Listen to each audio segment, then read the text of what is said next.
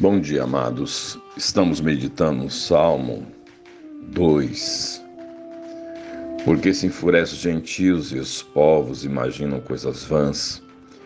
Os reis da terra se levantam e os príncipes conspiram contra o Senhor e contra seus ungidos, dizendo: Rompamos os seus laços, sacudamos de nós as suas algemas. Ri-se aquele que habita nos céus, o Senhor zomba deles.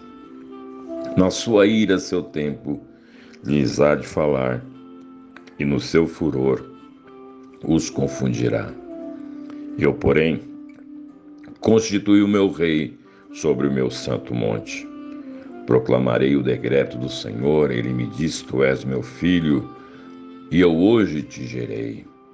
Pede-me e eu te darei as nações por herança e as extremidades da terra por possessão. Amados, nesse salmo messiânico nós temos um diálogo revelado a nós para nos instruir, edificar e também desafiar. Como vimos essa palavra profética, proclamarei, o decreto do Senhor, ele me diz: Tu és meu filho, eu hoje te gerei essa profecia se cumpriu na pessoa e obra de Jesus Cristo, principalmente em sua morte e ressurreição, sendo ele de fato o Messias, o Cristo. E todas as profecias referentes ao Messias se cumpriu e com certeza se cumprirá em Jesus, Jesus, o nosso Salvador. Nesses versos de 6 a 8 há um diálogo entre o Deus Pai e o Deus Filho.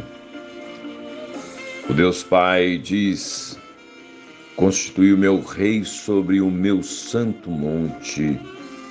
E o rei, posto, estabelecido, declara: Proclamarei o decreto Senhor. Ele me disse: Tu és meu filho, eu hoje te gerei. Aí o Senhor Deus Pai diz ao Filho, o Rei estabelecido: Pede-me, e eu te darei as nações por herança e as extremidades da terra por possessão, por tua possessão. Em função da obra do Senhor Jesus na cruz, derramando seu sangue precioso pelos pecados dos homens e ressuscitando ao terceiro dia, vencendo a morte, Deus, o Pai, lhe daria, caso pedisse, todas as nações. Lembrando, amados, que o Senhor é dono de tudo e todos, e aqui por duas razões: por criação, porque Ele criou tudo e todos. Logo, todos lhe pertencem. E agora, por redenção, por meio do sangue do Senhor Jesus Cristo, Ele comprou gente de todas as tribos, povos e raças, como é expresso, revelado no livro de Apocalipse. E olha, amados, ele pediu. Aqui diz o texto: pede-me. E o Senhor Jesus pediu. Lá em Mateus 28, 18 a 20, o Senhor chama seus discípulos e diz: Toda autoridade me foi dada no céu e na terra. Ide, portanto, fazer discípulos de todas as nações, batizando-os em nome do Pai e do Filho e do Espírito Santo, ensinando-os a guardar todas as coisas que vos tenho ordenado, e eis que estou convosco todos os dias até a consumação do século.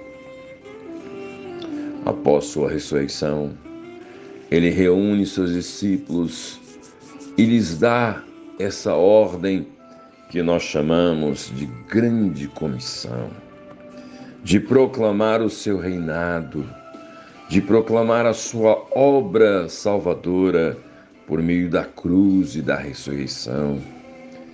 E chamamos esse texto de grande comissão. Comissão é o ato ou efeito de cometer, de encarregar, de incumbir. É aquilo de, é aquilo de alguém que foi encarregado. É um encargo, é uma incumbência.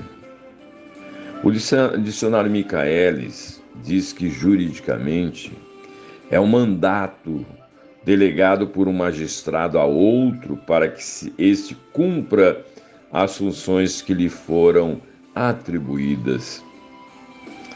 E no nosso dicionário cristão seria a ordem que o Senhor Jesus nos deu de proclamar o seu senhorio e esta comissão, de fato, ela é grande.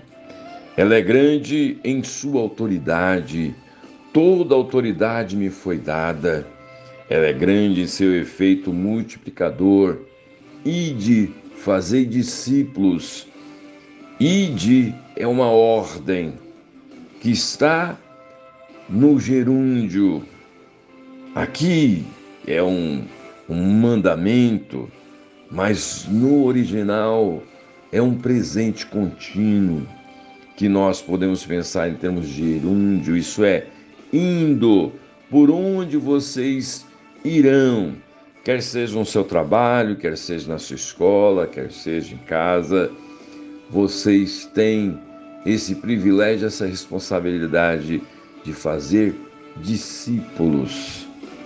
E é grande esse efeito multiplicador é grande também sua extensão geográfica, porque devemos proclamar em todas as nações e a todas as nações. É grande também por sua extensão a todos os aspectos da vida. O texto diz: ensinando-os a guardar todas as coisas que coisas que vos tem ordenado e o Senhor tem ensino para nós em todos os aspectos da nossa vida. E também é grande por sua extensão de tempo. E eis que estou convosco todos os dias até a consumação dos séculos.